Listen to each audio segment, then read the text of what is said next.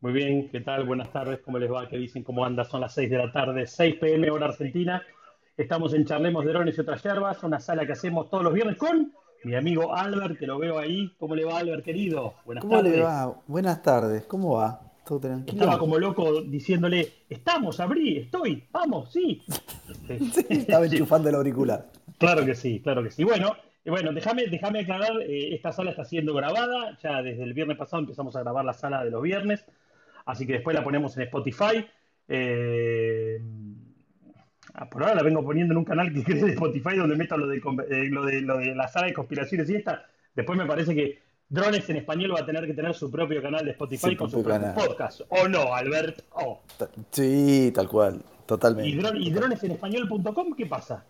Me, me, llegó un radio pasillo que hay algo, hay algo dando vuelta. Dronesenespañol.com. Y próximamente. Próximamente. O sea, todavía no hay nada. Claro que sí, próximamente. Que para recién alguien pidió subir bueno, yo no sé si le di ok o le dije que no, no entiendo, porque no veo que haya subido. Bueno. Eh, no, perdón. Poneme de moderador si querés y, No, no, porque no te conozco. No, no, si me perdonás, no te... A ver, make a Mirá que tengo la banderita argentina igual que vos, eh. Bien, bien. Somos los únicos dos de la sala que tenemos la banderita argentina. Che, ¿qué pasa? A ver, Miguel, Rubén, Eric, Sebastián, David, Héctor, Alejandro, Juan, José. ¿Saben cómo se pone la banderita? Es muy fácil. Eh, Clubhouse, ahora que estamos con todo este tema de las Olimpiadas, decidió para darle una onda majestuosa a todos los países. Eh, si ustedes ponen una banderita, eh, el emoji de la banderita en su bio, automáticamente cuando suben a una sala, ya sea de speaker o cuando están ahí abajo, les pone la banderita de su país. Si usted tiene más de una banderita, la que va a tomar es la primera banderita que pongan. ¿Ok? Así que yo que vos, Rubén, Eric, Sebastián, voy corriendo ya a poner la banderita. Te digo que me gusta, eh, bueno, en esta sala muchas veces nos conocemos entre todos, pero cuando te metes en salas que, no sé, que uno no se, no se mete de manera regular, está buenísimo porque ves de dónde son de cada país. No sé, me, pareció, me parece interesante. Así que bueno, invitamos a todos que se pongan su banderita. Sí, sí, yo eh, sabes que como tenía los horarios de la sala en diferentes lugares, me parecía la banderita de México. Así que. Claro, a mí la primera que puse.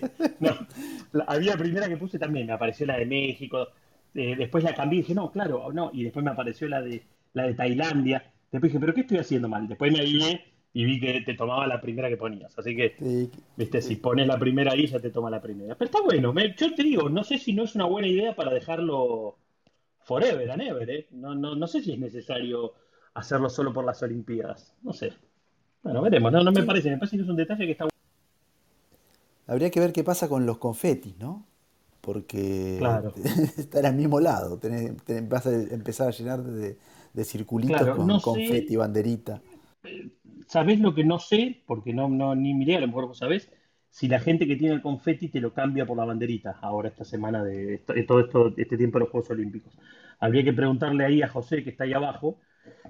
A ver, voy a mirar. Lo que pasa es que en la bio de José no tiene ninguna banderita. No hay nada. Dice piloto de drones y funcionario público en España. Eh, claro, habría que ver si José Manuel Gordo le, manda la bandera española, si le aparece. Bueno, habría que ver. si, se la reemplaza por. Claro, que ponga una banderita o al otro Mike, O al otro Mike que también entró ahí, a Mike A. Eh, a ver de dónde, si pone la banderita. Bueno, bueno, no importa. Eh, el que tenga ganas pone la banderita. Vemos muchos, muchos amigos ahí abajo. Nadie veo que esté subiendo. Vos sabés que otra vez, Albert, como todos los viernes, bueno, no sé si todos, pero como muchos viernes, miro por la ventana y veo unas nubes rosas. Espectacular. Que, que digo, pero ¿cómo puede ser que todos los viernes la misma, o la gran mayoría, ¿eh? Vos sabés que, bueno, desde hace cuánto que lo venimos charlando, que te digo, no, mira, hoy habría que salir a volar un rato, mira lo que es ese atardecer. Eh, ya veo que, no sé, un día cambiamos la sala y resulta que después todos los viernes llueve. Pero bueno, viste, Murphy total. Bueno, ¿cómo, cómo estamos? ¿Bien? ¿Esta semana cómo ha sido, Albert? ¿Qué, qué, novedades tenemos? Vos, yo, yo sé que vos estás muy metido con las noticias de último momento, con los drones. ¿Tenés algo para contarnos, algo que se nos esté escapando de esta semana? No, esta semana iba, iba a preguntar así si alguien había tenido algo más de alguna filtración, porque vienen semanas, viste, muy, como muy tranquilas. No hay. Con respecto a DJI. con respecto a DJI, sí. Sí, sé por, por el lado de, de Sky, de bueno, ya lo hablamos, que este, se abrió de vuelta la disponibilidad para entregar, que estaban con algunas demoras, y este, a, un par de países más. Sí, empezaron a venderlo ahí en Australia, en New Zealand. La verdad que es que bueno que empiecen. Bueno, bueno, lo hemos hablado en más de una oportunidad en alguna sala. Yo había tenido oportunidad de, hablar, de charlar en unas conferencias con la gente de Skydio el año pasado, eh, cuando fue lo que el New York Drum Film Festival. Y bueno, ellos me decían que de a poco iban a ir, a, porque ellos estaban solamente en Estados Unidos, así que bueno, ahora se está empezando a ver las primeras, las primeras, este, el primer movimiento que tiene Skydio fuera de Estados Unidos. Ya se empezó a vender en Australia, ya se empezó a vender en New Zealand, en Nueva Zelanda. Eh, pero la verdad que el Skydio sigue siendo el dron eh, que me seduce. Que, muchas veces que, me dan muchas ganas de meterme en, hacer otro. Bueno, yo hago mucho lo que tiene que ver con audiovisual. Eh, y, siempre veo medio de rebote todo lo que hace David, por ejemplo, fotogrametría, relevamientos, etcétera, etcétera. Y el, y el lo veo como una herramienta que, me seduce, más allá de que el dron en sí me encanta, en sí por, sus este, bondades. Eh, ¿Qué tengo? ¿Un perro otra vez sonando acá la conferencia de su perro? Pero será posible estos perros que los quiero, los quiero fusilar. Pero no, pero no puede ser. Tengo al lado de mi casa dos ovejeros, dos mantonegros que son tan ladran, ladran todo el día ladran todo el día, son más buenos que el ASI, pero ladran todo el día. Pasa una mosca y ladra. Pasa un perro a 200 metros y ladra. Viene un tipo corriendo a 400 kilómetros y ladra. Bueno, me voy, me, concentro nuevamente. Te decía eh, que la verdad que el estadio es el dron, es el dron. Eh, es complicado para nosotros que estamos acá en Argentina porque yo entiendo que, bueno, en algún momento cuando Skydio eh, decida venir para estos, para estos pagos, entiendo que va a tener algún tipo de representante pero la verdad que con todo este tema de que la pandemia, bueno, bueno, nos pasa mucho que no, no se puede viajar, eh, o que viajar es muy complicado, se puede, pero es muy complicado, más en nuestro país que tenemos las fronteras cerradas, y lo que es, o sea, vos te podés ir del país, pero no nadie te asegura cuándo podés volver. esa, esa, es una cosa que no se puede entender. Les cuento a los que no son de Argentina, que están ahí abajo, eso es lo que nos está pasando ahora. Eh, hay un decreto presidencial que dice, sí, sí, pueden salir, pero no sabemos si pueden entrar. Y cuando entran, cuando se pueda. Y están trayendo con un cupo, no sé si ahora lo agrandaron, que eran de 600 personas por día. Una locura. Bueno, en, todo este clima de pandemia que venimos viendo ya hace casi dos años, eh, el, viajar para nosotros se hizo muy complicado. Pero la verdad que me dan unas ganas de agarrar y comprarme una valijita, el Cinema Kit, 2.100 dólares, lo cargo, lo traigo. Es, es el dron que quiero probar, es el dron que, que me seduce, que me parece que tiene un futuro genial eh, es una herramienta que me, no sé, no sé, bueno, capaz que hay gente que lo está usando y te dice, no, ¿sabes qué? No, no va, seguí con el DJI Enterprise, que es genial. No sé, a mí, a mí, más allá de lo que, de las bondades que tenía el Skydio como un dron para seguir y que tiene un seguimiento increíble, la versión Enterprise de, de, Skydio, que es lo, que hemos hablado en algunas salas, que tiene unas funciones para lo que es este eh, relevamientos en 3D. Yo he visto algunas, algunas presentaciones que hicieron ¿Hay viento? Uy, tenemos un huracán. ¡Pará, cerrame la ventana! Ahí la cerró. Eh, así que bueno, Alejandro querido, hacía mucho, hacía mucho que no te veíamos por acá. Viniste una, dos salitas y después no te digo más. ¿Cómo andas? Bien, ¿qué contás? No, no, no, no soy muy asiduo a Clubhouse. Pero que ahora, ahora que ahora que el Clubhouse se hizo abierto para todos, no necesitas más invitación, salió de, salió de etapa beta, ahora hay que estar todo el día acá.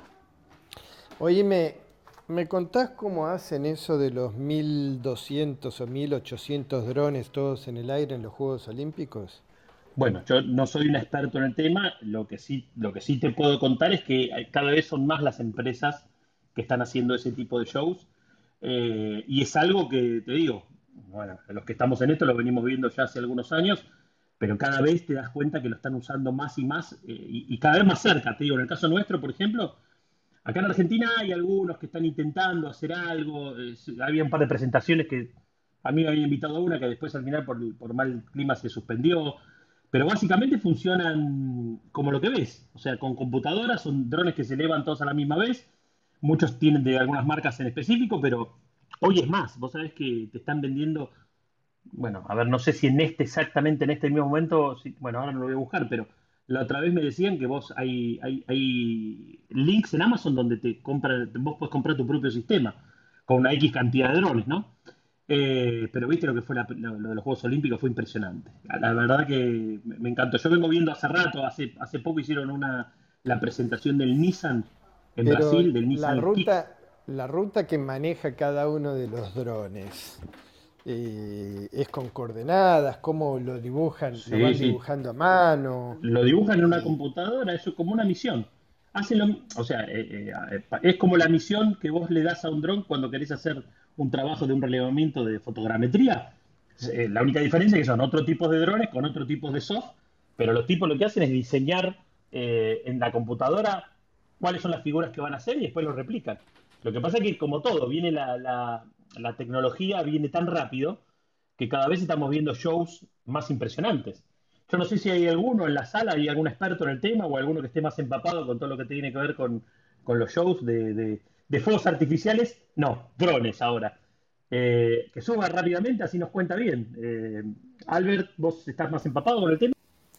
Mira, sabía que hay algunos sistemas también que son como más, eh, digamos, hay como dos grandes rubros, ¿no? dos grandes grupos de los muy, muy pro, que son equipos que salen millones de dólares, este, hacerlo funcionar. Y después hay otros chinos de eh, presupuesto más, más reducido, menos cantidad de, drones también, que funcionan de otra manera, pero bueno, en todos los casos, en, este caso se, eh, operan con una aplicación que también se les diseña la, coreografía que van a hacer los drones, eh, la empresa se ocupa de pasarlo al lenguaje del soft y a través de una aplicación como si fuese un Pix4D, se, le transfiere el, dibujo del vuelo que van a hacer los drones en el aire.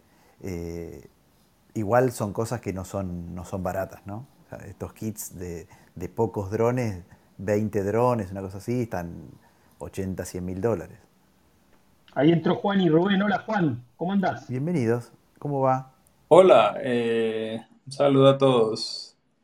Eh, yo pregunto, más allá de, los drones volando cerca, cómo controlarlos es cómo hacen para que el viento que ellos generan no se desestabilice el otro, porque pues igual el, el balón que se veía era bastante grande, pues deben estar un metro o quién sabe cuántos separados para que la luz dé como ese efecto, pero ellos no se, no se generan como pues dentro de esa bola debe existir como un viento interno, unas, unos flujos raros. Mira, lo que yo sí te puedo decir, Juan, no sé en el caso específico de los, de los Juegos Olímpicos, pero en muchos eventos de los que vemos son previamente grabados. ¿eh? Eh, lo que pasa es que cuando vos ves la transmisión, bueno, a vos te da la sensación de ese falso vivo. Digo, no sé en el caso específico de, las Olimpiadas, de lo que fueron estas presentaciones, pero por ejemplo, sin ir más lejos, el Super Bowl de hace dos años o, tres, no sé si te acordás que, que, Pepsi, que armó todo, que se armó todo un lío con, la FAA de las prohibiciones que hubo y que hubo un par de drones que los engancharon. Bueno, todo eso fue previamente grabado y después, claro, cuando vos lo ves en, la, en lo que es el show, bueno, te da una sensación, hay, como alguna sensación medio rara cuando lo ves, pero digo, eh, la, gran mayoría de la gente piensa que está, haciendo, está viendo un show en vivo. Entonces yo supongo que eso también al grabarse previamente, bueno, se, hace varias veces hasta que sale perfecto. Ahora, no estoy muy empapado, no sé, porque la verdad que sí, nunca me puse a pensar bien en el caso de que si tenés mucho viento, eh, ¿cómo lo manejarán? Yo creo que lo tendrán que repetir o con mucho viento no lo podrán hacer.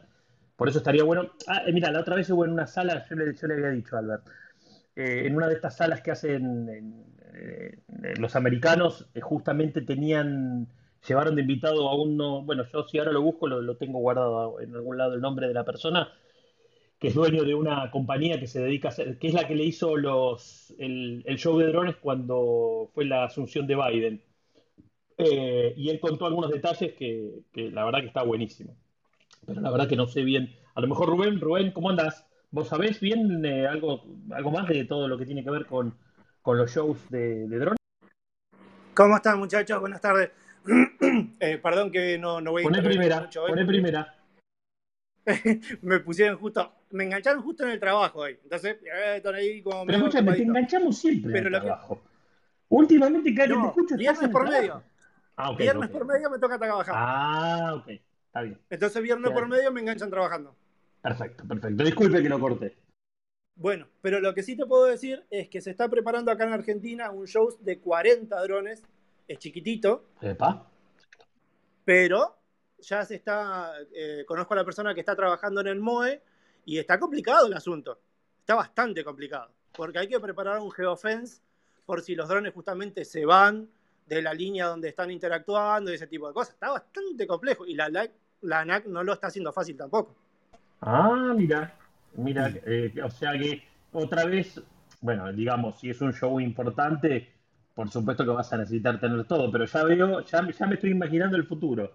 Los, los, los este, shows para eventos más chiquititos, privados, trucho, que la NAC ni se entera y que sea lo que Dios quiere y termina.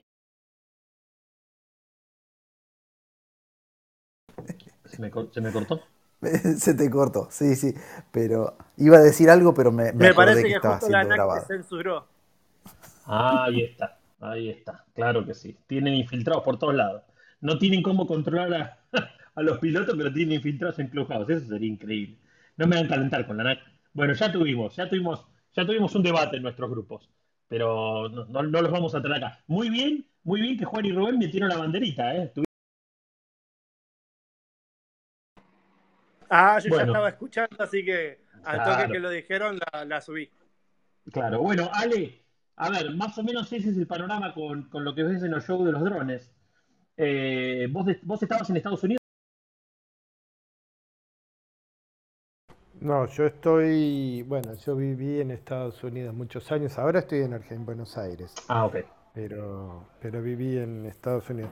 Lo que pasa es que si está grabado después quiero ver el link porque me entró una llamada telefónica y me perdí toda la explicación. No, lo que, no, sé si está, lo que, lo que yo decía es que no sé en el caso este eh, particular, porque aparte fue hoy temprano, eh, no sé si en este caso en particular, después sale eso, porque después te terminas enterando si una parte del show fue grabado o no. Eh, pero yo sí sé de muchos shows en muchos lugares donde se graba previamente, principalmente en los lugares donde son eventos muy, muy grandes. Eh, pero no sé si responde a eso a lo que un poco decía Pero Juan del tema del viento. imagínate que Rubén está hablando de 40 drones y qué sé yo, estos fueron 1824. No, claro, nada que ver, no. hicieron primero el, el logo y después hicieron el mapamundi, pero con una, con una precisión. Es que, es que cada día son más, cada día son más increíbles. Si vos te remontás, bueno, yo lo vengo viendo desde hace muchos años, pero digo, no hace falta haberlos visto en su momento. Digo, hoy en día vas y mirás los shows, los googleás un poco y vos ves los shows de antes y vos ves los shows de ahora y la verdad que nada, nada que ver. La calidad, ahora parece, eh, parece que fuese un dibujo eh, de un holograma lo que ves en el aire. Claro. Viste, hace un par de meses que se hizo para el lanzamiento de un videojuego, no me acuerdo cuál era, que mm, armaron directamente el código QR para que la gente escaneara. Eso creo que no fue, no, fue Eso es grabado, pero. Es una cosa de loco. Pero la por gente eso con el que- celular escaneando un código QR armado con drones, una cosa impresionante. Pero aparte son cosas de las que habla todo el mundo.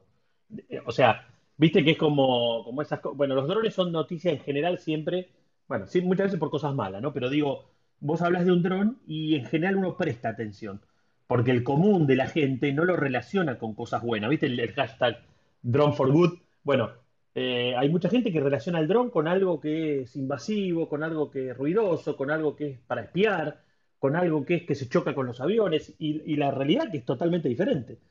Es cada vez más drone for good, es, cada vez más eh, tener esta tecnología eh, para hacer cosas buenas, no solamente para hacer el bien, sino para eh, meterlo en nuestras industrias, en nuestras empresas, en un montón de cosas y cada vez más y cada vez más y cada vez más. Y es más, hay un paradigma que yo siento que está cambiando de a poco. En algún momento, yo me acuerdo que hace algunos años atrás, eh, yo estuve en una, una conferencia, en una charla que, eh, en la cual fui, en la, cual fui como auditorio, o sea, fui como a escuchar a uno que hablaba. Y medio como que el paradigma era, bueno, mirá, la verdad que con la evolución de los satélites y las imágenes satelitales, y hay mucho que el dron va a dejar, este, va a quedar en un segundo plano. Hay grandes eh, asesores que en las- a las empresas le están diciendo que tampoco es necesario invertir tanto, porque bueno, las imágenes satelitales cuando empiecen a bajar sus precios y sus costos van- como que, como que la tecnología dron iba, y no, no sé si iba a ser tan importante. Y la verdad que creo que eso, eso se fue revertiendo en estos últimos años. Eh, y, cada vez lo tenemos más y más y más y más, y cada vez son empresas más chicas que terminan desarrollando algunos soft eh, que tienen que ver con la construcción, que tienen que ver con la industria agropecuaria, la minería, la seguridad. Digo, es cada vez más, es cada vez más, es cada vez más, y eso está buenísimo, porque en definitiva nos pone al alcance, ya sea de los hobbyistas o de los que trabajamos con los drones, tener cada vez mejores herramientas a, costos más bajos. Bueno, un poco lo que, con lo que iniciábamos la charla con lo del Skydio. Eh, bueno, para el que no lo sabe, es una marca de drones eh, americana eh, que, viene con una política diferente a lo que es DJI. ¿no? DJI es como que arranca con todo y barre con todo. Ellos sacan pocos drones, muy pocos drones de hecho tienen, pero con una tecnología impresionante para lo que es el seguimiento de, no sé, de una acción. El seguimiento de un auto, el seguimiento de un esquiador, el seguimiento... O sea, son drones que no se chocan. No se chocan, literalmente no se chocan. De hecho, los tipos, no sé si lo siguen haciendo, pero me acuerdo que la garantía era de por vida. O sea, vos, ellos, ellos estaban tan convencidos que vos no ibas a romper el dron que te decían, la garantía yo te la doy de por vida. Si, se, si se la puso por una de las razones que no se la tendría que poner, la garantía es de por vida. Eh, lo que te quiero decir con esto es que y ellos fueron evolucionando, porque si bien arrancaron con lo que tenía que ver con el audiovisual, porque en definitiva eran, eran lindas imágenes para, para verlas, como puede ser el seguimiento de un auto, como puede ser... Y hoy ya están más metidos en en, toda esta línea de drones para trabajar, drones para inspecciones, drones para hacer un relevamiento de un puente y detectar si tenés una grieta. O sea, trabajos que antes los tenían que hacer las personas y que, y que Skydio lo que hace con esto es hacer que este trabajo sea mucho más rápido y a valores mucho más bajos y haciendo que la curva de aprendizaje para, para el operador de ese dron sea mucho más fácil. Y, bueno, esto lleva de la mano lo mismo con lo que tiene que ver también con el show de drones. El show de drones es algo que, hoy por hoy te conmueve, estés en el mundo de los drones o no estés en el mundo de los drones. Realmente te llama la atención. Y como estrategia de marketing me parece genial. Nosotros en nuestro país, bueno, lamentablemente tenemos las situaciones que tenemos, mil millones de quilombos, problemas cambiarios, etcétera, etcétera.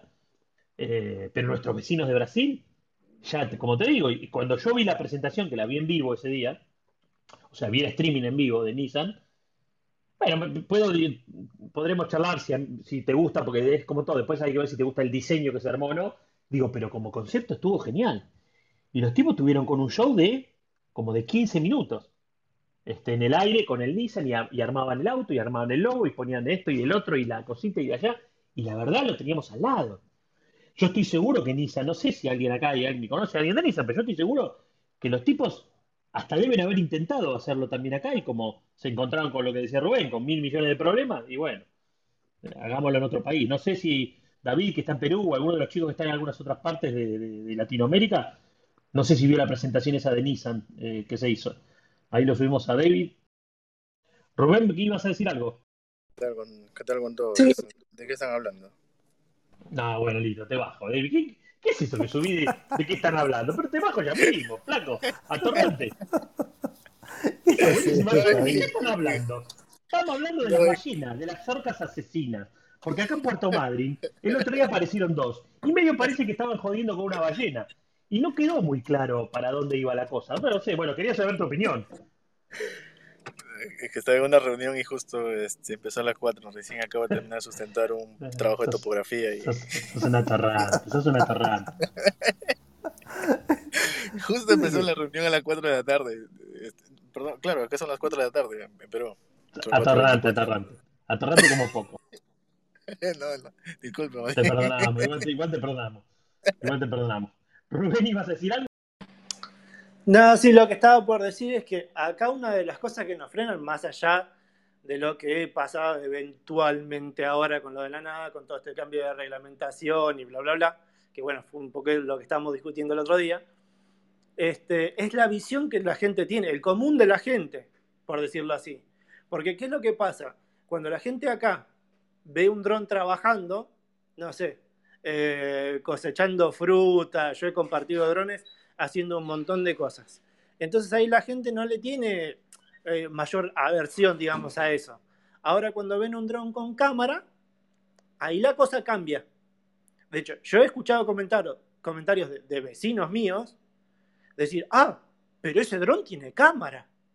Ahí ya no les gusta del todo. ¿eh? Claro, porque se come la película de que los estás espiando. Este, yo te la tomo eso algunos años atrás, bueno, donde bueno, los drones eran como esa cosa nueva que volaba y, y la gran mayoría, pero en general está relacionado con la mala prensa que tiene. Que si bien está cambiando, pero, pero igual, ¿viste? Cuando sale la, la noticia del dron, del narcodrón, y que engancharon al dron que, que estaba yendo de Marruecos a Portugal o a Marruecos a España y no sé qué. Bueno, son todas esas noticias son las que venden y que las que se terminan haciendo, o cuando, o la típica de eh, Heathrow, en el aeropuerto de Heathrow, se tuvieron que parar el aeropuerto durante ocho horas porque un dron le pegó a una turbina y le pegó y nunca se comprobó si le pegó o no le pegó, pero qué instalado, instalado eso. Yo creo que de a poquito va a ir cambiando, eh, en la medida que eso, un poco lo que está diciendo vos. A ver, eh, eh, cuando le ven a lo mejor una cámara, critican y cuando lo ven que están haciendo una inspección para Boeing, los tipos ahora están inspeccionando con drones, lo que antes tenían que hacerlo con una grúa y que tenían que subir al operario y ahí arriba y, y gastar mucho más tiempo y gastar mucha más plata, y ahora eso lo puede hacer un dron, y cada vez lo hace más rápido y cada vez lo hace más preciso y cada vez con más- mejor tecnología, bueno, de a poco va cambiando. Sí, bueno, ahí veo que, mira, perdón, que interrumpo, pero porque ahí vi que Hosman, que tenía el gorrito, le clavó la, la bandera española y la reemplaza. O sea Ah, se que le fue el podemos afirmar, podemos afirmar que la gente que tiene el gorrito, que quiere decir que son nuevos en la aplicación, porque el gorrito se te quitaba a la semana, puede clavarle la bandera de su país. O sea que puede sacarse, no, no sé si, si estaba bueno, me acuerdo cuando teníamos el gorrito estaba bueno, todos nos trataban bien acá, nos invitaban a hablar a las salas, ¿te acordás? Sí, Bueno, te- pero lo importante es que, te que la enseñaban- banderita puede reemplazar el gorrito. Ahí está, muy bien. Bueno, pero más allá del, del, este, del narcodrón eh, y la mala prensa que, que nos hace este, al, mundo de los drones este, que, de los que trabajamos con esto, eh, me parece que yo tengo la teoría de que el piloto de dron, como lo conocemos hoy, me parece que de a poquito va a ir este, mutando a otra cosa. O sea, como que ya eh, va a ir cada vez, esto con lo que hablábamos antes del Skydio, que ya está metiéndose en la parte, esto ir como solucionando problemas y automatizando funciones que, que vos puedas asignarle al equipo un, un- tipo de trabajo, como puede ser relevar un puente o un avión para buscar fisuras o, o algún error, y que el equipo lo haga solo, y no tener que estar una persona operando si ahora tengo que subirlo, ahora bajarlo, acercarlo, que haga todo el relevamiento solo, la recolección de imágenes solo,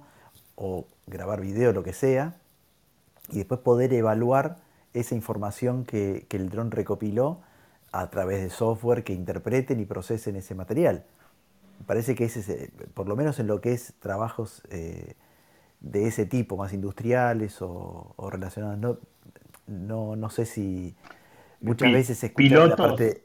pilotos algo le vamos a decir solo a los que a los que sean pilotos de, de FPV Acro, De. FPV, por ahí, claro. Porque, porque, porque en definitiva, el FPV Acro, si no tenés la habilidad para, para pilotearlo, es, eh, yo, yo sabes con qué lo comparo a veces, cuando veo las cosas que hacen, con el piloto militar. Con ese piloto militar que está en, ¿viste? Tipo el de las películas, que está en un búnker en el medio del desierto, eh, y que los tipos son, tienen una habilidad extrema, más allá de, de toda la asistencia que tengan de tecnología.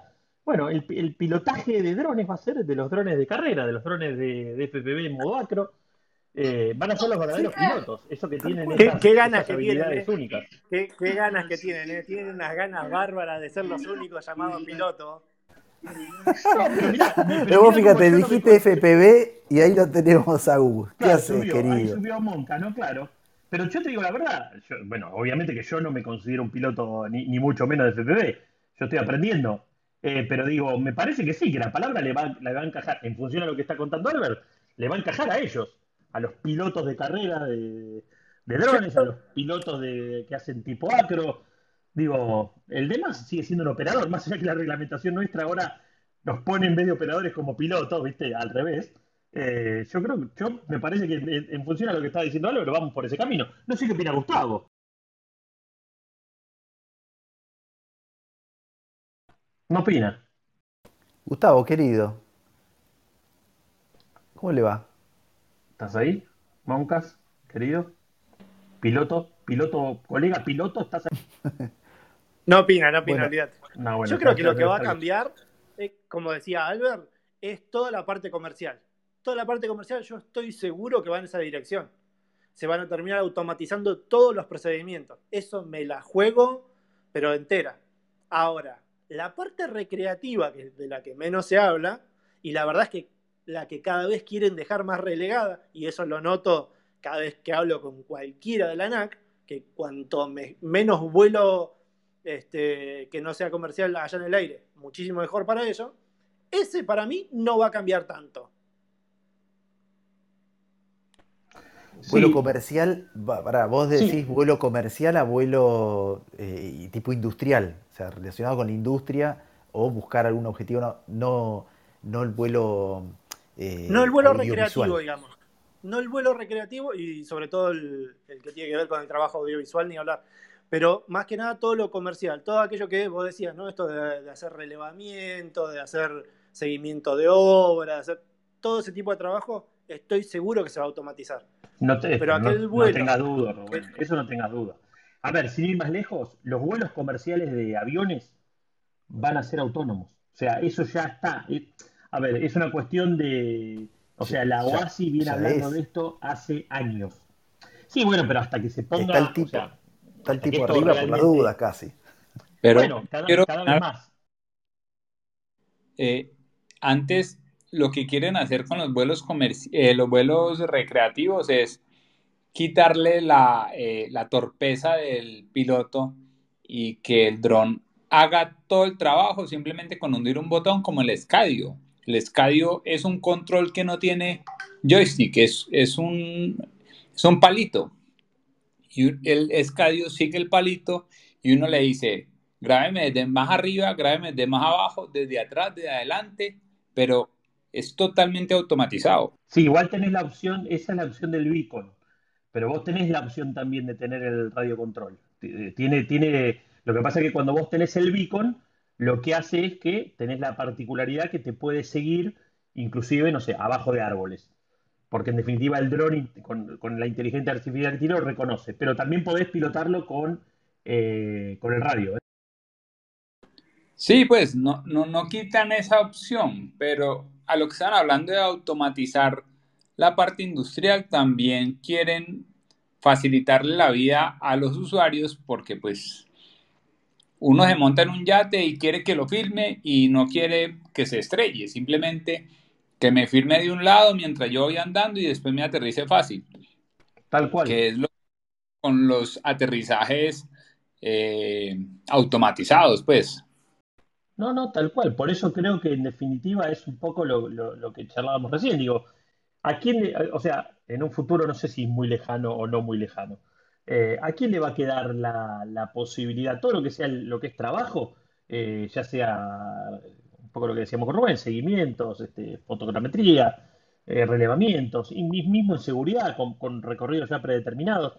O sea, todo eso tiende a hacer todo funcionar de manera autónoma donde el, ser humano en definitiva va a terminar siendo un operador en tierra eh, casi de, de una computadora y no de una cámara. Ahora, a la parte fotográfica, y bueno, sí, se va a seguir usando porque en definitiva eh, la inteligencia artificial es muy buena y cada vez lo hace mejor. Y de hecho, volvemos, Skydio lo hace muy bien, lo hace muy bien, eh, pero le falta, obviamente. Sin ir más lejos, DJI, que hoy son los líderes en cuanto, a, lo que son drones de uso comercial, estos Master Shots que le agregó ahora, por ejemplo, al, al Air 2S, son geniales, pero digamos, no reemplazan a, la habilidad del, del propio operador. Eh, por eso digo, falta un tiempo para eso, pero tendemos a eso, yo no tengo la menor duda. Sí, yo justamente te iba a decir de eso, de los Master Shots. Que bueno, ahora ya hacen operaciones bastante más complejas que un drone o un asteroid. Entonces, eh, eso ya te marca la línea de por dónde va a ir.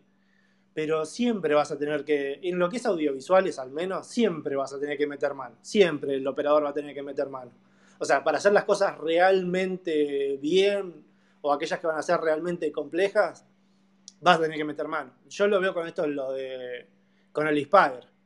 Este, yo tengo un Inspire 1 y la verdad que cuando querés hacer algo más o menos complejo, alguna toma más o menos compleja con la cámara, y la verdad que esto de poder manejarlo, el dron con un comando y la cámara con la otra, y no lo podés reemplazar de otra manera. Y la verdad que llegar a hacer ese tipo de tomas complejas de forma automatizada, las veo poco viables.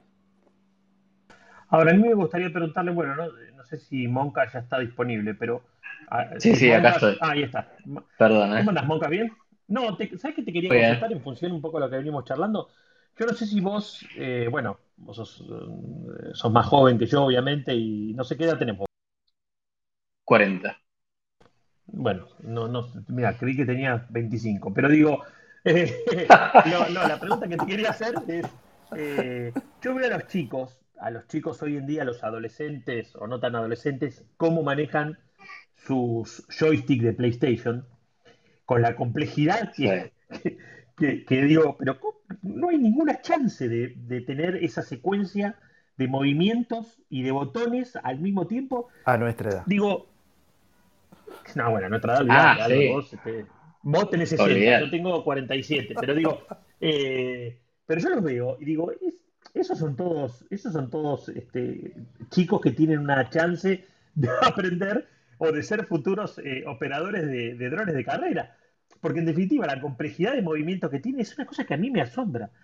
Yo nunca le... yo, no, soy un jugador de PlayStation, la verdad que no juego. Lo veo jugar a mis hijos y lo veo de lejos, veo como Juan Forma y del otro, bueno, veo todo lo que se quedan jugando, pero no le doy mucha bola. Y el otro día dije, a ver, bueno, y cuando agarré el control y vi y me puse a prestar atención cómo lo movía y el movimiento que hacían, dije, esto es inhumano, esto es imposible, es imposible para alguien que no está familiarizado con el tema. Yo supongo que los grandotes este, que siguen jugando a la Play, obviamente, y porque les apasiona, bueno, probablemente hayan sido unos campeones en su momento también de este movimiento. Lo que pasa es que cuando ellos eran jóvenes, los movimientos no eran tan complejos en el Atari, por ejemplo, era de palito para acá y palito para allá. Pero no, volviendo a lo anterior, ¿no consideras un poco que lo que, en función a lo que, no sé si tú pudiste escuchar un poco lo que veníamos diciendo, de que la habilidad esa del piloto y del piloto como, como tal le va a quedar un poco a los que sean realmente, no sé, los pilotos de carrera o los pilotos que vuelen freestyle, etc. Sí, sí, ver, yo, siempre tuve, tuve una, una, visión que la realidad es que todavía no sé si se está dando o si se va a dar, pero estoy casi seguro que se va a dar, que todos los, los grandes pilotos de, de FPV, no sé por qué, siento que van a ser reclutados eh, por las fuerzas militares ¿no? de cada país, más, que nada me suena más Estados Unidos o, los, grandes, los grandes países, justamente para armar una división, por así decirlo, de, no, sí, sería de drones, pero me, lo imagino así de, ya de, aviones y vos manejándolo virtualmente, ¿no? O sea, como manejás FPV y que tengan esas capacidades, las mismas capacidades que tenga tengo un dron FPV más otras, ¿no? O sea, tengo esa visión. Sí, sí, sí, o sea, los drones militares ya existen, pero digo, imagínate un dron militar como un dron con mezcla entre un jet y un dron FPV, o sea, con ese potencial. Sí, yo lo que creo que... Con esa velocidad, con esa... Sí, hoy ya, hoy ya lo que también ya es una realidad son esos mini drones que hoy tienen los militares, que de hecho, eh, ahora no me acuerdo la marca, a lo mejor ustedes se acuerdan, este, este dron que parece una especie de helicóptero chiquitito, que la venimos viendo hace algunos años, pero que ya es una realidad. Y no sé si en cualquier momento no sale a la venta al público, que lo vienen usando hace, hace años los militares. Por supuesto que una cosa es manejar un dron de esos, donde depende de un operador barra piloto, pero después, ¿sabes qué me imagino? Yo me imagino una flota lo mismo que con lo que estábamos hablando del show de, los drones que dibujan en el cielo. La única diferencia es que en vez de dibujar en el cielo son 1855 drones que atacan un, objetivo, digamos. Pero es lo mismo. Sí, sí, sí. Mismo hay varios fakes y en, algunas series se, ha hecho eso. Y no es imposible. O sea, realmente no es imposible hacer eso. Mismo si te puedes a pensar los, en, en, en el, toda la guerra del Medio Oriente se, se usan los drones como, como ataque. Eh, digo, drones como un Phantom, ¿eh? O sea, con cargas explosivas, imagínate en FPV, o sea, es muchísimo más fácil meterlo en cualquier lado. Claro, pero todavía sigue siendo algo como medio burdo, ¿no?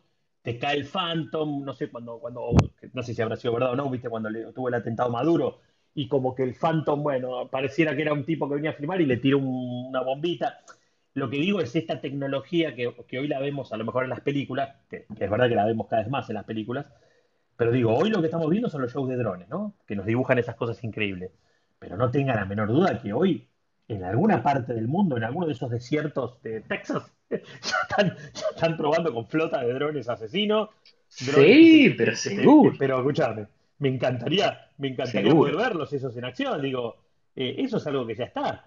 Ya lo tenemos acá. Mismo de hay, hay, sí, totalmente, totalmente. Y mismo hay unos videos viejos, eh, que el, el que recuerdo era de un ruso que le calza una ametralladora, un, un dron poco más grande, tipo un, un Exa, y, y nada, dispara con el dron remotamente y es tremendo. Ibas a decir algo, Rubén. Sí, yo lo vi hace, yo vi hace muy poquito, mejor dicho, compartí hace muy poquito, em, los 10 drones más mortales del mundo. Y ahí muestran, por ejemplo, ese droncito chiquito del que estábamos hablando hace un rato. Y hace muy poco habían promocionado una película, la promocionaron directamente y lo que hicieron fue dar la noticia, eh, como que se habían logrado unos drones muy chiquititos con carga explosiva que lo utilizaban como si fuese una bala directamente. O sea, vos le dabas el objetivo al dron, el dron iba y se impactaba en la frente de quien era el objetivo, detonando una carga explosiva. O sea, literal una bala dirigida. Hermoso. Este, Hijo de... no ha sido una guasada, una guasada. Pero aparte lo habían presentado como una noticia. Resulta ser que esa presentación de la noticia era parte del tráiler de una película. Ahora, yo te puedo asegurar que cuando vi ese pedazo de tráiler, yo pensé que era una noticia real. O sea, porque ya a esta altura no sabes en qué estadio está esta tecnología. Si está en periodo de prueba, si ya está inventada o no. O sea, ya medio te perdés qué cosa es real y qué no. Por eso lo que yo digo es que todo eso que veíamos en la película, eh, en las películas que hoy vemos con los drones en acción, que muchas cosas que vemos, los que estamos en el mundo de los drones, sabemos que no es lo que nos muestran, o sea, no es que hace eso o, eso hoy no se puede hacer. Ahora, la, de la, eh, sin ir más lejos, la, que la típica que uno relaciona enseguida con el dron y las películas de ciencia ficción, ¿cuál era? Son la de los drones vigilantes, son la de los drones que cumplen como fuerza de seguridad y como primera como primera, este, como primer escuadrón de ataque, que son los que vigilan a la población, son los que te, te acercan y te miran con un rayo infrarrojo, te persiguen por todos lados y no te lo puedes sacar encima. Viste que esa es la típica. Y eso, pero eso ya está, ya está.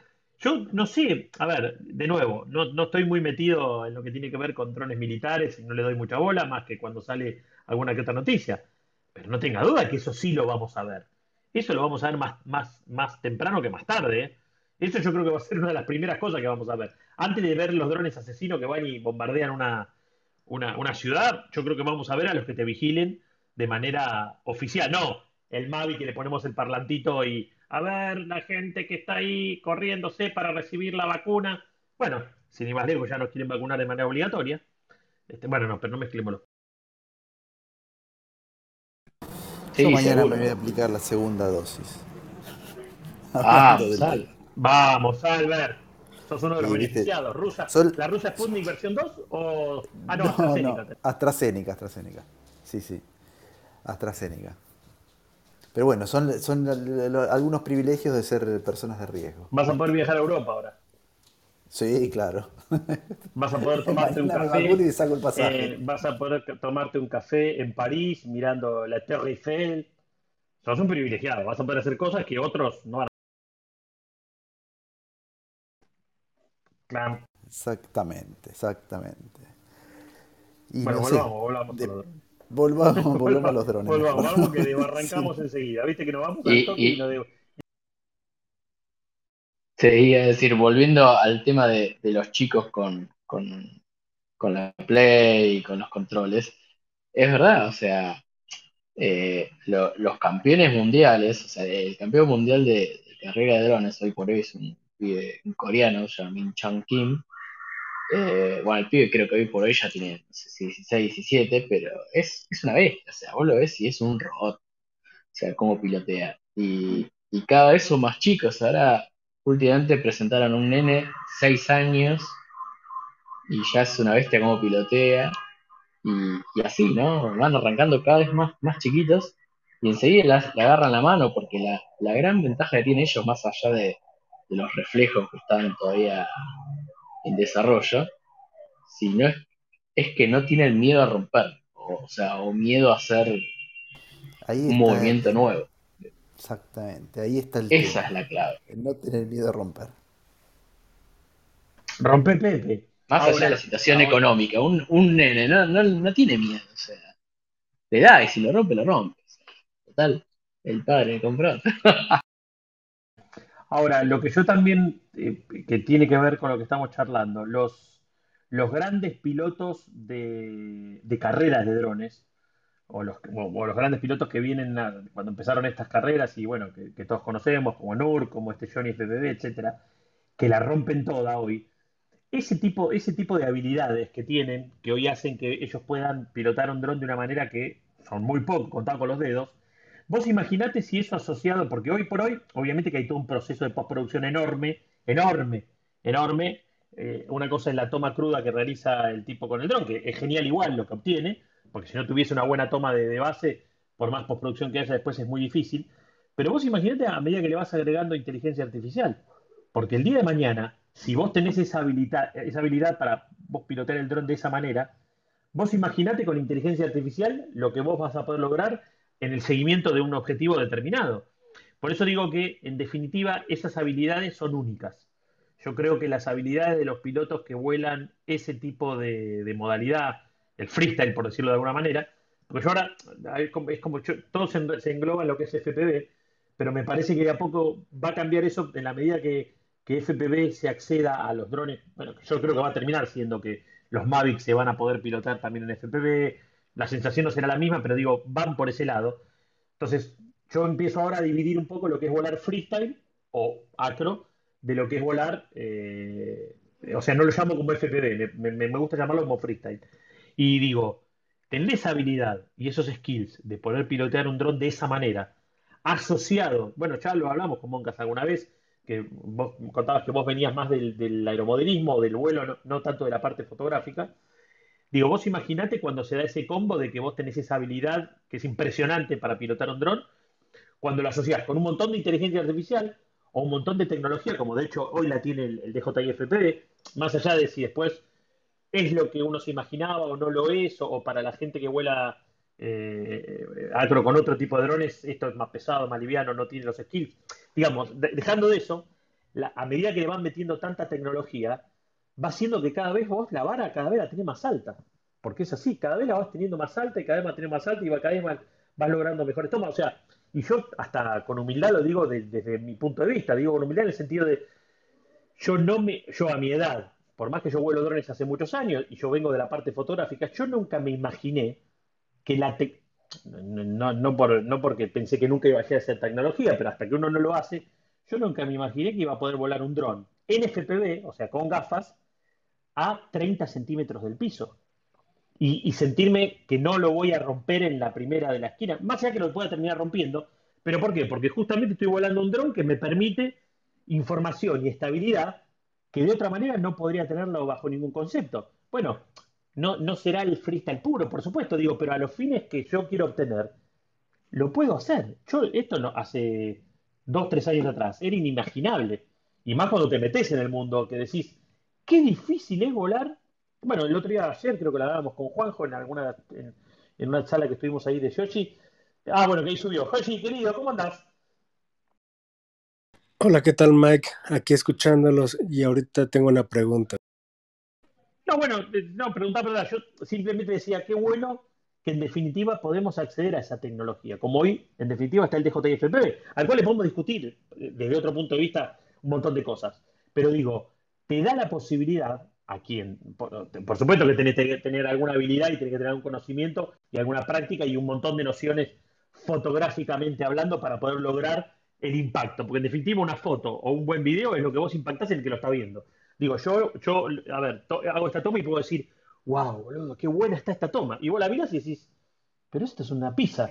Digo, no, no te produce nada. Lo importante es cuando vos lográs, por eso digo que la, eh, en definitiva es una herramienta que si la sabés usar, le podés sacar mucho jugo, ya sea a un DJI FPV como a un dron de, a un telio de 150 dólares.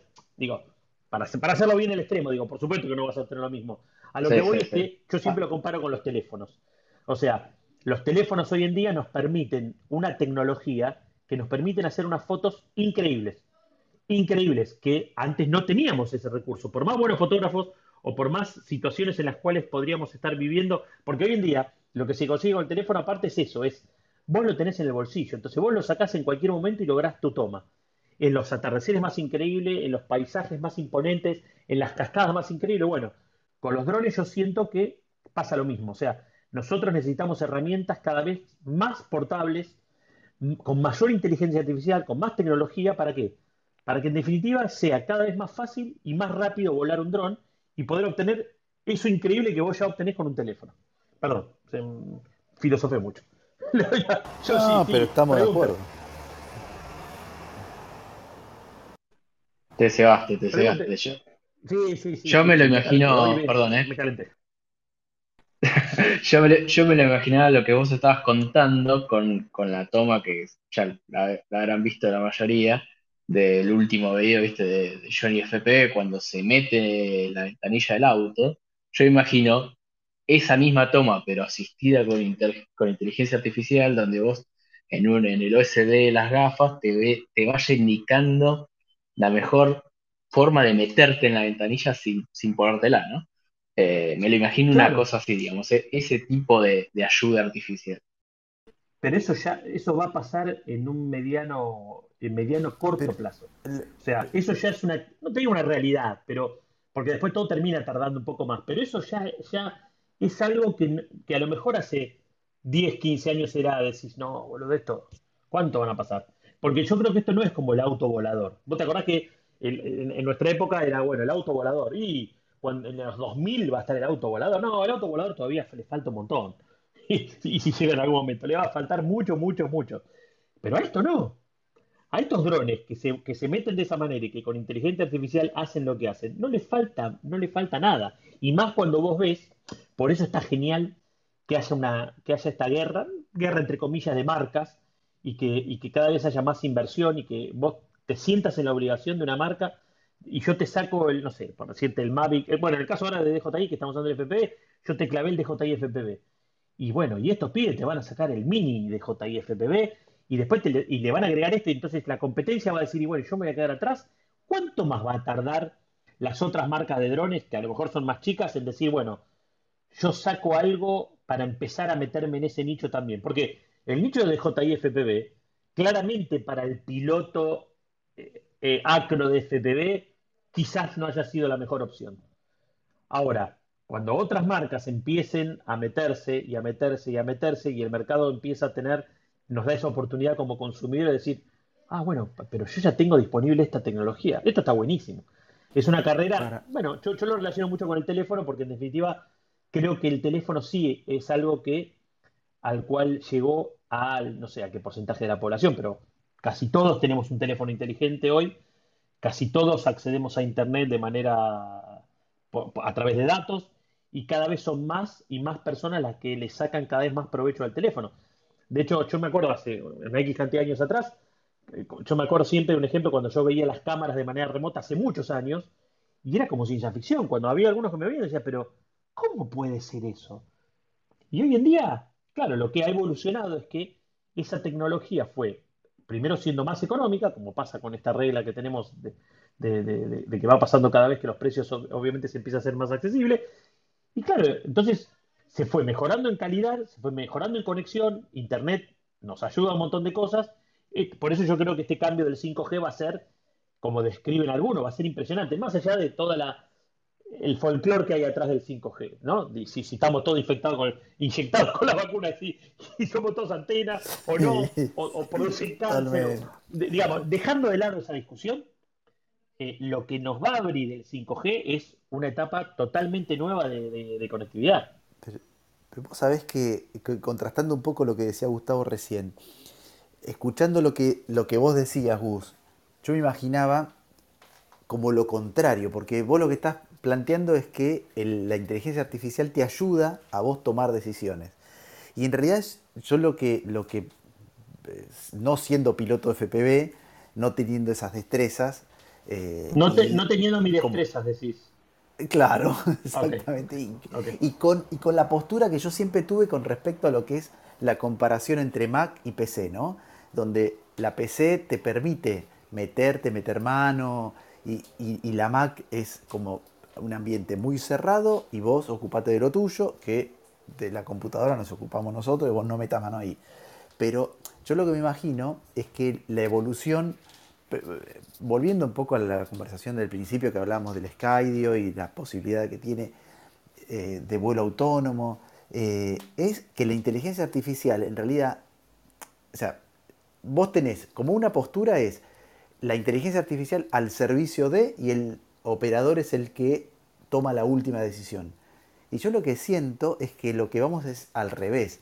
El operador le tira la propuesta a la inteligencia artificial y la inteligencia artificial decide qué hacer. Entonces vos, imagínate en el mismo ejemplo, vos estás queriendo apuntarle la ventana del auto para meterte. Y por ahí vos no tenés la destreza como para entrar sin ponértela y ahí es donde viene la, la inteligencia artificial y termina de acomodar ese vuelo que interpretó lo que vos querías hacer y lo termina haciendo. Termina compensando la, distancia que necesita como para apuntar y pasar por el medio y lograr lo que interpretó que vos querías hacer. No sé, es, eh, es lo que me parece a mí que a donde, hacia donde apunta el agregarle tecnología. El, o inteligencia a los vuelos, porque vos fíjate, hemos hecho un montón de veces este, este, tipo de pruebas de agarrar el dron y hacer un vuelo manual, eh, un orbit, lo que sea, algo, algo, pongamos el ejemplo de un orbit. Vos ahora tenés la posibilidad de marcar eh, ese objetivo y empieza a volar solo y vos lo único que haces es ir como ajustando distancia, velocidad, estoy más lejos, más cerca, y vas complejizando ese, ese, vuelo, pero en realidad te estás montando sobre lo que, eh, sobre lo que ya está programado el, propio dron a, hacer. ¿Se entiende? Yo creo que Moca dijo lo mismo que está diciendo vos, pero de otra manera. ¿eh? Bueno, eh, pero eso, pero escuchándolo a él, lo que, lo que él estaba diciendo era vos tenés esa inteligencia artificial a tu servicio. ¿No? Te, da la información de estás a, tantos centímetros, tenés este, este, este, no sé, este obstáculo a, tanto, a tanta distancia y vos terminás de decidir qué haces. Lo que, lo que yo siento es que la, inteligencia artificial lo que va a terminar haciendo es tomando, eh, eh, como estando después que, que lo que vos decidas hacer. Vos decidís que querés pasar por, el, por, la, por la ventana y la inteligencia artificial va a interpretar eso y va a acomodar y va a ajustar el vuelo para que lo logres hacer sin chocarte. Bueno, plantear justamente dónde está la línea? ¿Dónde está la línea que divide dónde arranca lo que tiene que hacer la inteligencia artificial y dónde está nuestro métier? Es la parte más difícil. De hecho, perdón, en la aviación civil ya hubo ese problema que me acuerdo que hubo un accidente producto de que la aeronave y sus automatismos no le dejaban hacer todo lo que el piloto quería hacer. Claro, bueno, tiene más con, con Tesla y, todo este paradigma de, de cuando toma la decisión de ir por un lado o por otro. Bueno, los, pocos accidentes que ha tenido, en definitiva, es eh, a la computadora quién prioriza. Prioriza al conductor. Por eso digo, por eso digo que todavía a, ver, estamos en lo, yo siento que igual todo esto es como el principio de todo. de toda esta gran revolución que estamos viviendo. Ahora, en definitiva, con los drones, que es, nuestro tema, eh, yo veo como que, que- que la cosa viene rápido. Estamos viendo cambios importantes. Por eso creo que es tan importante tener una marca como DJI que de repente te clava un dron como estos, que volvemos a lo mismo, más allá del resultado final al cual vos le quieras dar, es impresionante que tenga todo lo que tiene a disposición. Digo, eh, lo hemos hablado muchas veces. Uy, a mí me encantaría que la cámara sea mejor. Uy, a mí me encantaría que tal cosa. Uy, a mí me encantaría que... Pero ya tenemos esta herramienta que es increíble y que tiene un montón de tecnología metida ahí. Y, está dentro de todo al alcance. Es caro, pero está al alcance. Digo, y, estamos viendo, bueno, Skydio lo que está haciendo lo mismo. Te está bajando antes algo que era una cosa que vos podés hacer por menos de 10 mil dólares. Bueno, ahora puedes acceder por 2 mil. Y así es con todo. Bueno, es, es una regla que, rige para todo lo que es tecnología. Pero bueno, eh, Albert, ya llegamos a la horita. Eh, pará, queremos saludar a Olga, a Juanjo. Jo- Joshi, quería hacer una pregunta antes que nos vayamos. Sí, creo que se puede quedar una, es una pregunta abierta y para pensarla, porque si ya tenemos diferentes tecnologías y lo que ustedes han venido mencionando, eh, como que vemos el avance del tipo del F- de los drones, que uno es el dron de juguete que un niño puede comprarse, son, eh, que serían 100 pesos o una cantidad de... eh, este, risible, se le compras a un niño, lo pueden jugar, lo rompen, no hay problema, te puede- lo pueden comprar otro, pero luego vienen los de DJI, ya con fotografía, con este, otro tipo de tecnología y eh, obviamente el video. Luego viene FPV y ya se va avanzando. ¿Cuál sería el otro paso? ¿Cuál sería el otro paso de los drones? Porque estaba avanzando, lo que ustedes vienen mencionando, enormemente. ¿Cuál sería ese otro paso? ¿Qué, no, qué nos faltaría en, el área de los drones, además de lo de la EA, lo de la inteligencia artificial, disculpen? ¿Qué, no, ¿Qué es el otro paso? ¿Ya estamos llegando a un límite o hay otro más? No, yo creo que no, límite, no. Yo, cre- yo creo que para mí, como decía hace un ratito, para mí es el, es el principio. Eh, mira, yo cuando tuve en contacto, yo no, bueno, no, no, mi- el primer dron que volé fue creo que un Phantom 2, ¿no? Y claro, cuando vos ves, eh, el concepto es el mismo, ¿no? Es un dron, bueno, en el caso del Phantom 2 era un dron blanco con cuatro hélices, con un control, pero vos ves la evolución que ha tenido en cuánto. El Phantom 2, ¿cuántos años tiene? ¿Seis? ¿Cinco? ¿Seis años? ¿Más? ¿Menos? Sí, más aproximadamente. Y vos ves lo que, cómo se, o sea, el concepto es el mismo, es un dron que volaba, no tenía cámara, nada, bueno, después le colgabas la GoPro, etcétera, pero digo, en muy pocos años la evolución fue terrible. Entonces, yo creo que estamos en el comienzo, y a mí sí me parece que hoy, eh, porque aparte una, una cosa lleva de la mano a, otra y se empiezan a, a- como a, entrelazar las tecnologías, porque sin ir más lejos y en función no solamente a lo que decía Gustavo, sino a lo que venimos charlando, por ejemplo, hoy es el LiDAR, ¿no? Digamos, el LiDAR es como, como la estrella eh, que entró con Apple en los teléfonos y ahora cuando el LiDAR se empiece a usar, no sé si ya se está usando en alguno de los drones de manera, porque una cosa es montarle una cámara LiDAR para un trabajo específico, con los costos que ya sabemos que tienen, más allá que vengan bajando total, pero imagínate cuando tengamos esa, esa tecnología disponible para los drones de consumo.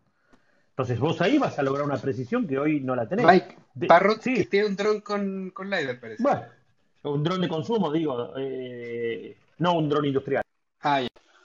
No, no, no, Ay, por eso yo- te, no, te pregunto, te pregunto si es, si lo tiene con un dron de consumo o con un No. dron que ya lo usan. No, creo que es caro. Es caro.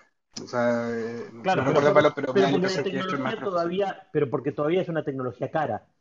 Eh, esto es, esto es como todo. Cuando se democratiza, mira, yo, yo lo veo mucho con Apple, porque justo Albert que lo nombraba de, de lo que es eh, Mac y PC, Apple lo que hace es que si bien hoy por hoy, obviamente que el iPhone es un teléfono caro, o, o caro, o es un teléfono costoso, yo no sé si es caro, porque en definitiva lo que te da a cambio de lo que vale, digamos, no, no- es discutible.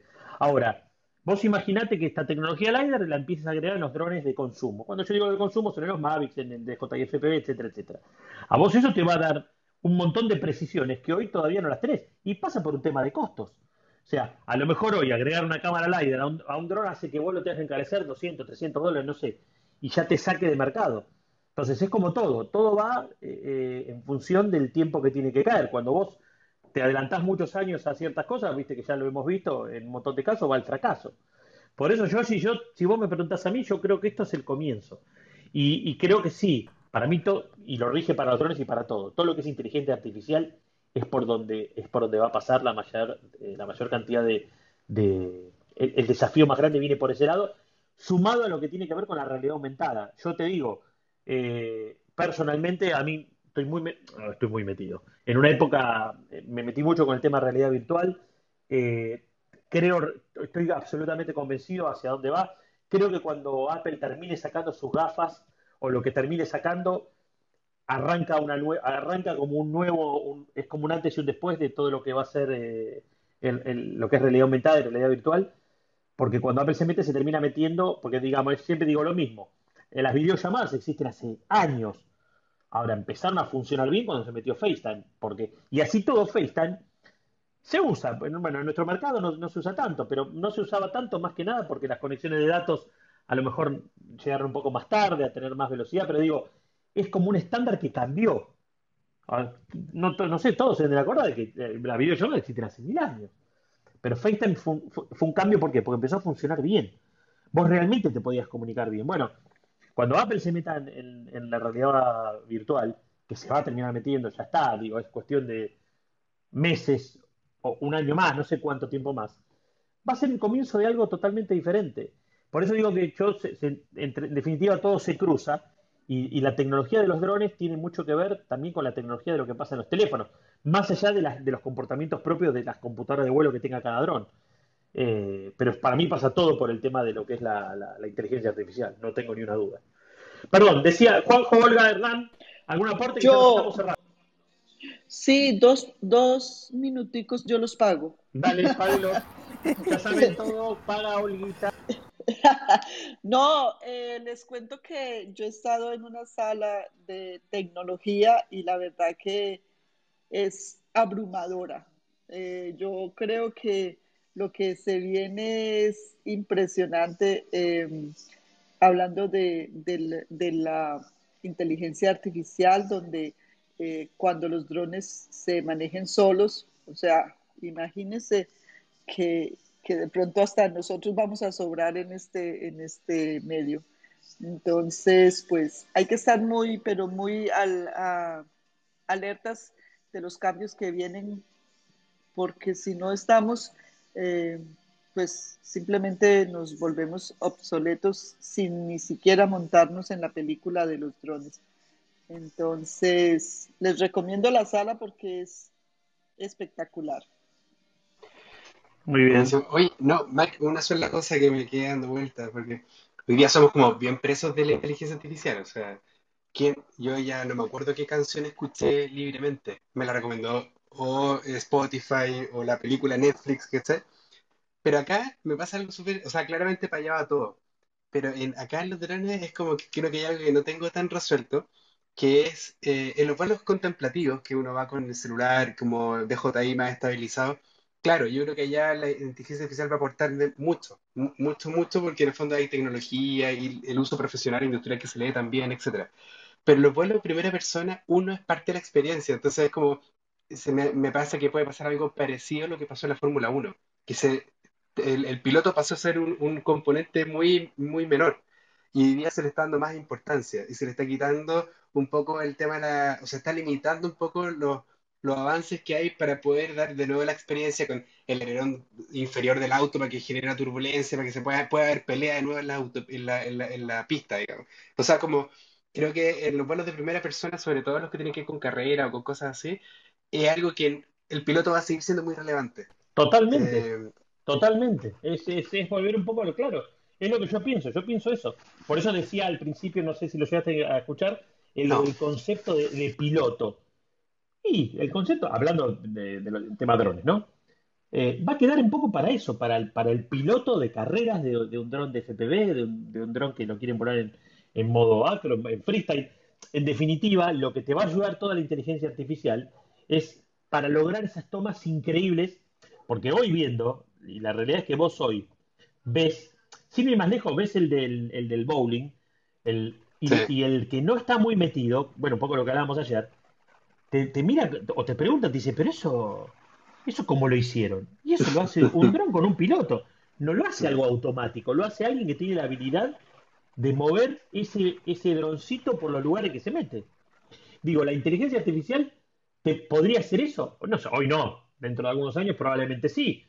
Si tenés todos los sensores sabidos y por haber y tenés un margen de error absolutamente mínimo. Pero así todo puede seguir habiendo errores. Lo que digo es, el apoyo de esa inteligencia artificial es hacia donde terminamos yendo indefectiblemente.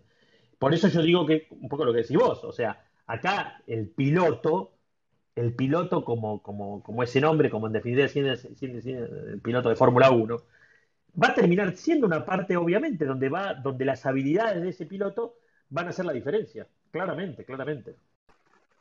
Sí. Eso, o sea, que me quedo como en la... Pero está súper interesante el tema. lamentablemente se me súper tarde ya la sala, pero está, está buen, bueno el tema. Viste, hoy, hoy largamos la... Hoy nos pusimos como locos. Hernán, el último aporte y cerramos la sala. ¿Qué tal chicos? ¿Cómo andan? Eh, los escuché muy atentamente, muy interesante. Lo que tengo para aportarles es que todo tiende a automatizarse. Yo trabajo en tecnología, trabajo en una consultora de sistemas y todo tiende a automatizarse. Ahora siempre hay alguien que está detrás. Esto se parló y no va a dejar, vamos a dejar de tener trabajo por eso. O sea, siempre va a tener que automatizarse. Y siempre es perfeccionable. O sea, una vez que uno aporta, hace un, un paso, va a venir el segundo paso y así va sucesivamente. Eh, hoy no podemos pensar que, bueno, el dron se lance automáticamente, despegue automáticamente. No. Y bueno, pero tal vez el día de mañana sí. Y tal vez ya hay drones que, seguramente hay drones que automáticamente hagan ese, paso de elevarse o el calibrado que nos lleva un montón de tiempo. ¿Y a cuánto de ustedes les puede llevar un montón de tiempo en encontrar el lugar y que despegue, que no, ese análisis de, ese análisis de tiempo, ese es un análisis del escenario de despegue y de aterrizaje que nos lleva un montón de tiempo. ¿Eso se puede automatizar? Y sí.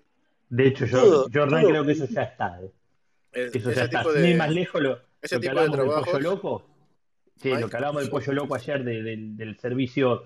A ver, yo creo que el gran pasito y otra, y otra de las cosas que va a cambiar también un poco el escenario va a ser cuando terminen finalmente de implementarse los deliveries con los drones. O sea, es una realidad.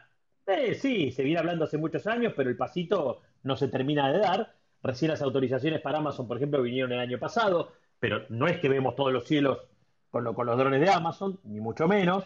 Eh, pero toda la inteligencia artificial y, la autonomía eh, y buenos autómatas viene también por ese lado. Por eso digo que eso está y es lo que, y es lo que, perdón, David, te, corté. ¿Con tu saludo final nos vamos o ibas a aportar algo de tu. No, este, hay que prácticamente el tema de los drones, eh, inteligencia artificial, todo este tema de automatización, al final del día van a tener que utilizar este, una persona. Un ejemplo simple pero latinoamericano es este, pero no, no tiene nada que ver con drones, es este Kiwi. Es una empresa de un colombiano que ahorita eh, te ofrece, bueno, sus servicios en Estados Unidos. Son unos carritos eh, que tienen sensor LIDAR, que se desplazan entregando delivery y em, sí o sí necesitan la, el uso de una persona que los pueda operar en el caso que se atoren, en el caso que necesiten este, asistencia automatizada. Ese tipo de, de comparativas, si lo aplican al tema de los drones, al final del día lo único que la persona que va a operar los drones, eh, entre comillas, con inteligencia artificial, este tipo de cosas, tendría que aprender simplemente programación y meter código a soluciones este tipo. O sea, digamos, el drone necesita hacer un trabajo multiespectral. Eh, le mete parámetros de qué tipo de altura va a tener que realizar. En el horario, por ejemplo, el tema de análisis multiespectral con drones se, se, realiza en un horario entre las 11 de la mañana a 2 de la tarde. Esos son los parámetros que, que yo utilizo para hacer este tipo de trabajos. Entonces, si intentan, entre comillas, automatizar, meter la inteligencia artificial, que el dron va a volar solito y va a hacer eso, tendría que ser, por ejemplo, lo, lo programan para que haga ese, ese tema de trabajo este, en campo. Pero sí o sí, por ejemplo, en ese sector va a tener que utilizar a una persona que lleve unas plaquetas este, radiométricas que se colocan en el suelo, el cual posteriormente tienen que agarrar el dron, tomarle foto para que con las bandas este, espectrales que tiene eh, cada sensor de, la cámara se pueda procesar. Ahora, el procesamiento ya, bueno, puede ser automatizado, simplemente le, le metes parámetros nomás que quieres, que los resultados que quieres obtener y ya. O sea, el tema de, tener miedo a la inteligencia artificial, bueno, es, es, cero, porque el dron sí o sí va a necesitar una persona, hasta para que le cambie la batería.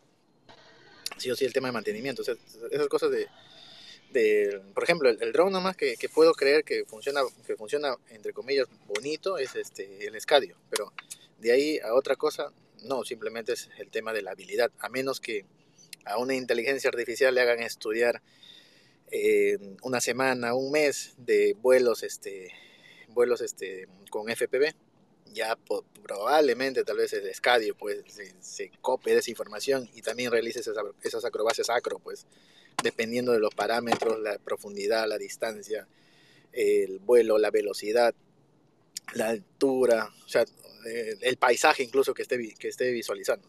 Hasta ese punto yo le puedo tener miedo al tema de la inteligencia artificial, pero al tema de, de, lo que plantean que va a volar solito, igual va a necesitar una persona que esté ahí a su costado. Bueno, para, para el hecho de volar solito, digamos que el, el, el último dron que presentó la empresa Ring la empresa de seguridad, es autómata. O sea, lo que hace el dron es despegar solito en el momento en que hace falta, bosquejar todo el entorno, y una vez que ya tiene todo el bosquejo de todo el entorno, vos lo único que diseñás es por dónde querés que vaya, pero eso ya después queda automatizado. Así que básicamente... Ahora, ahora eso que vos decís de esa empresa Ring, ¿ya está, ¿ya está en el mercado? ¿Y ya se está usando?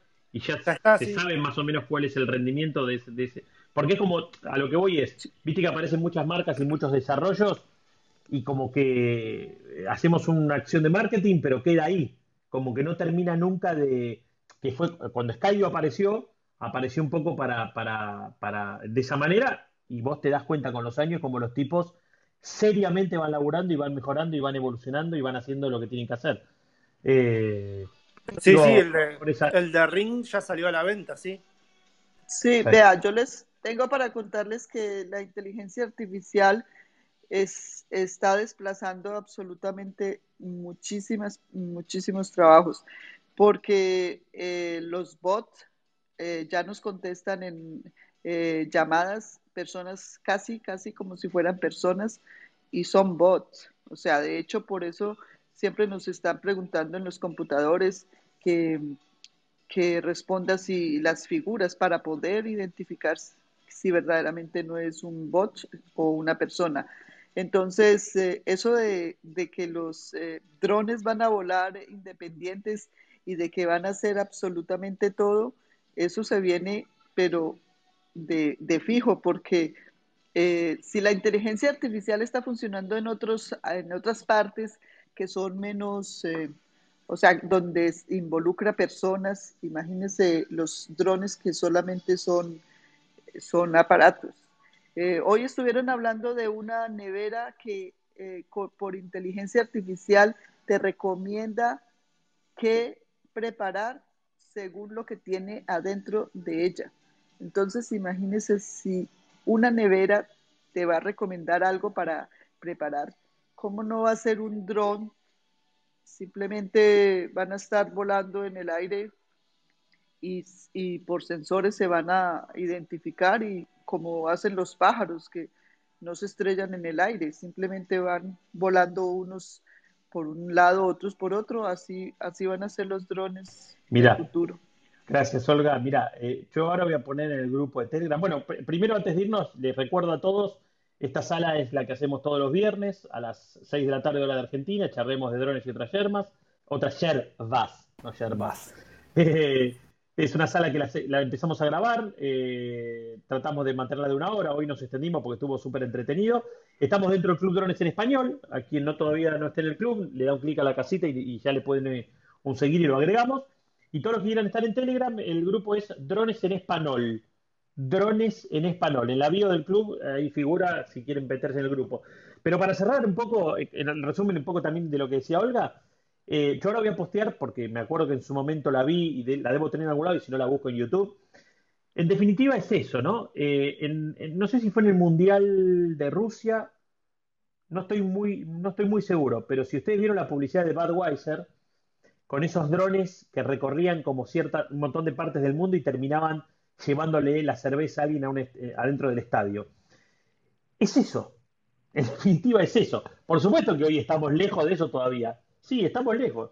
Pero yo me imagino en un futuro no tan lejano, no sé cuánto.